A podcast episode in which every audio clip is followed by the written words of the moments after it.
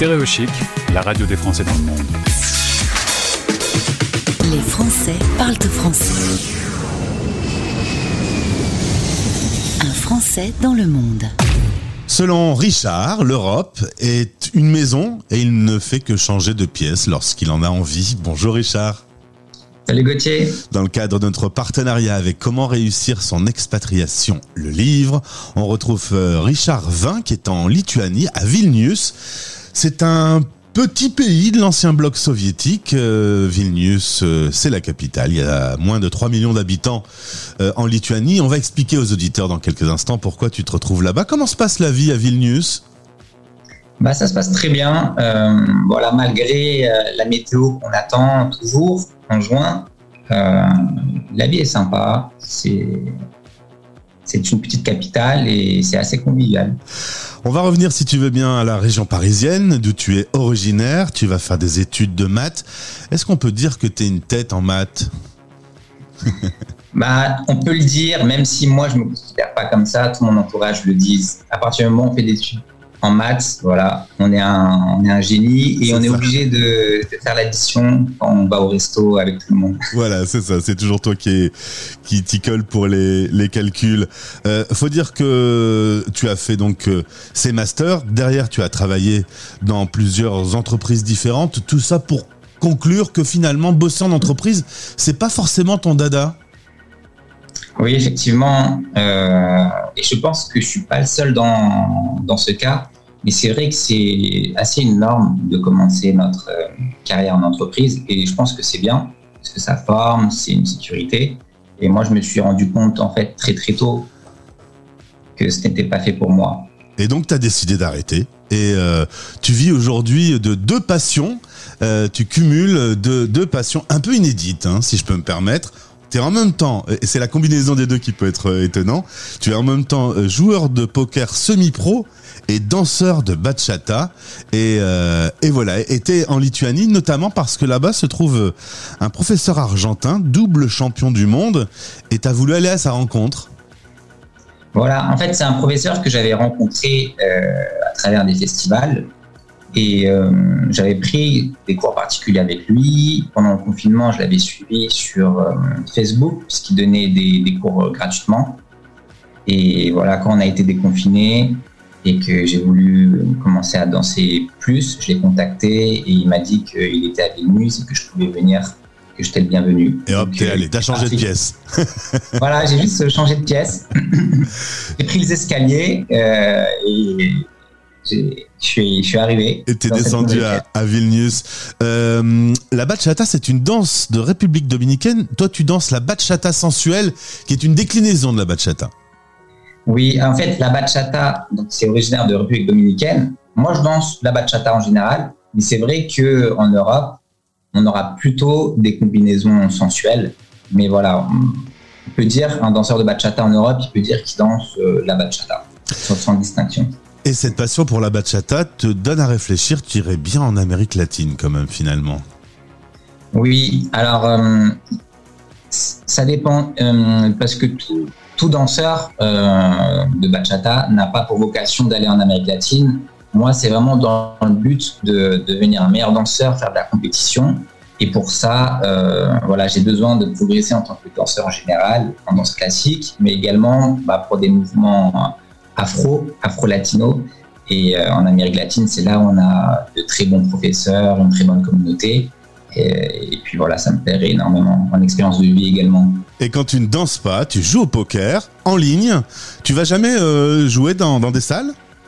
Si, alors je joue majoritairement en ligne euh, parce que c'est là où je peux faire le plus de volume et donc naturellement c'est là où je peux prendre le plus d'expérience. À Vilnius, euh, on a la chance d'avoir un casino dans le centre-ville avec des parties peu chères. Et euh, donc j'y ai joué euh, trois fois. Mais voilà, c'est vrai que en termes d'expérience, pour le moment, c'est pour moi c'est beaucoup mieux de jouer en ligne. Maintenant, il y a des grosses parties aussi et pour les joueurs professionnels, ça peut être intéressant de mettre plus d'argent et potentiellement gagner plus. Tu arrives à jouer 12 tables en même temps, 30 tournois par jour, 1500 mains par jour. Là, quand même, tu as le cerveau qui, boue avec les maths quand tu fais ça. Oui, après, ça vient avec euh, de la pratique. Et euh, toujours, en fait, euh, je dois être capable de pouvoir réduire mon nombre de tables si je sens que mon niveau de jeu diminue. Et voilà, il faut toujours que, que je me rende compte par rapport à mon niveau de jeu si je peux maintenir ce rythme. Alors, euh, c'est vrai que tu as décidé que le poker et la danse seraient principalement dans ta vie. Tu as quitté le monde classique euh, des, du travail qu'on peut, qu'on peut connaître, euh, notamment en sortant d'un circuit d'études. Après tes études sur Paris, tu es parti en Espagne, puis un VIE au Luxembourg, chez AXA, pendant deux ans. Là, on est vraiment dans une entreprise classique. Puis assurance euh, en Belgique et aujourd'hui tu as dit je laisse tout ça et je vis de mes passions. Voilà, c'est ça. Donc je m'étais dit ça il y a, deux ans après, euh, après la Belgique et euh, je me suis dit bah tiens qu'est-ce que j'aime faire? J'aime jouer au poker et j'aime danser donc c'est ce que je vais faire. Dans le cadre de ce livre, Comment réussir son expatriation, on va donc s'arrêter euh, plus spécifiquement sur le fait de bouger en Europe. On reprend l'idée de cette euh, maison. C'est vrai qu'il y a un certain nombre de facilités quand on veut aller d'un pays européen à un autre, euh, en termes de documents administratifs, en termes de monnaie, en termes de transport, tout ça est assez simple. T'es jamais très très loin de Paris non plus si il faut revenir. comment tu, tu tu décides de partir d'un pays à l'autre? Est-ce que les choses sont finalement aussi simples que ça ou il y a des petites subtilités quand même? Alors je t'avoue, pour moi, ça a été vraiment très très simple. Euh, bah déjà, euh, pour partir en, Espagne ou Luxembourg, dans n'importe quel pays de l'Union européenne, on a besoin de juste d'un billet d'avion et de sa carte d'identité. Euh, et donc en fait, les points de repère, on les a, on les a directement. On les a directement parce qu'on sait que voilà, si on est dans l'Union européenne, on, utilise l'euro, on a besoin vraiment de, rien. Même euh, le forfait téléphonique, il est adapté pour euh, être utilisé dans l'Union européenne. Alors tu as fait euh, France, Luxembourg, Espagne, Belgique, aujourd'hui Lituanie. J'ai quand même souvent des gens au micro qui me disent même si c'est pas très loin de la France, c'est quand même une autre langue, une autre culture, une autre façon de fonctionner. ça, ça ne te dérange pas? L'adaptabilité est forte? Ça me, ça me dérange pas du tout. Et après, je trouve qu'en région parisienne aussi, on vient dans un endroit où il y a pas mal de mixité. Et donc, euh, et donc oui, en fait, je me sens pas trop dépaysé en restant dans l'Union européenne, même si c'est une autre langue, même si la population de plus de 40 ans ne parle pas anglais, puisqu'ils ont appris euh, le russe à l'école. Euh, voilà, les, les, jeunes parlent très très bien anglais.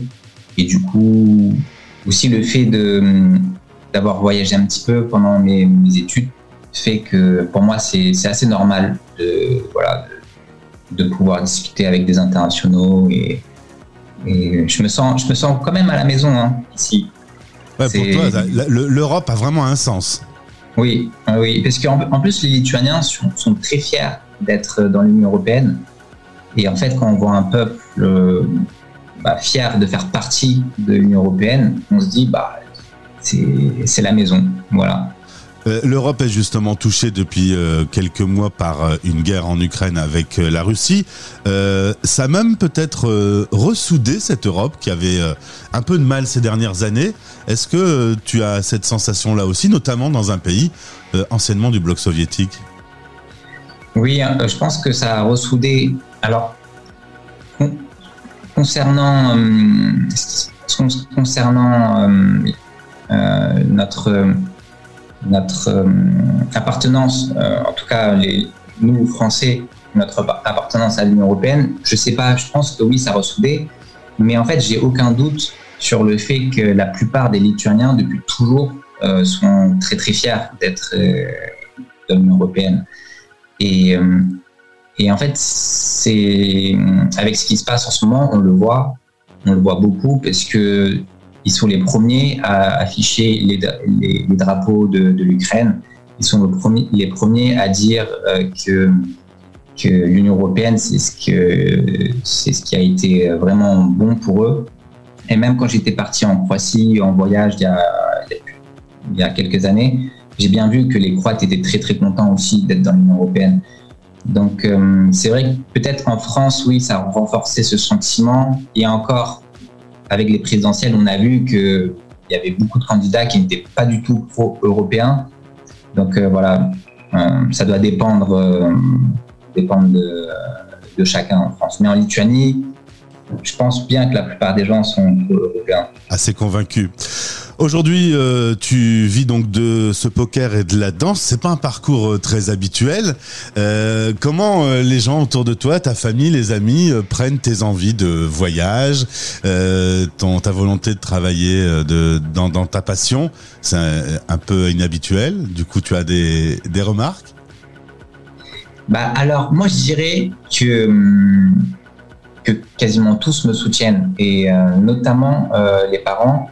Et euh, c'est bizarre, j'aurais pas pensé ça, mais à partir du moment où ils m'ont laissé, parce que après la Belgique, j'étais revenu chez eux pendant deux ans, je suis resté deux ans, et bien sûr, dans leur discours, ils me disent que je prends le temps pour moi, mais que c'est bien si je retourne en, en, entreprise. Dans les faits, ils m'ont laissé faire ce que j'aimais faire. Et donc pour moi, en fait, c'est un gros soutien. Et c'est vrai que dans ces secteurs, euh, notamment plutôt dans, dans le poker, euh, il y a très très très peu de personnes qui ont ce, ce soutien-là. Alors même si c'est pas un soutien actif, le fait de, de me laisser faire et de ne pas faire euh, de, de, remarques, ou alors c'est juste des, on va dire des, des, conseils bienveillants, je le prends vraiment comme un soutien. Et euh, dans l'entourage amical, là, j'ai vraiment un soutien. Euh, ils me disent, euh, bah, continue à faire ce que tu aimes. Et ça, c'est ça, c'est tout simplement fou. Et c'est assez rare, je trouve. La vie est courte, il faut savoir en profiter. Richard Vin, citoyen européen, euh, était avec nous sur l'antenne de Stéréo Merci beaucoup. Si tu décides finalement d'aller au cœur de la bachata en Amérique latine, tu me rappelles? Bien sûr, volontiers. Et là, je te parlerai de ce qui est à l'extérieur de notre maison. Même si, même si, pour moi, voilà, dans ce monde, on est une grande famille, une grande maison. Certes, il y a des frontières, mais voilà, je serai vraiment à l'extérieur de ma zone de, confort. Ça ne te dérangera pas de passer de citoyen européen à citoyen du monde, quoi. Non, au contraire. Merci d'avoir été avec nous sur l'antenne des Stéréochiques. À bientôt, Richard. À bientôt, merci à toi.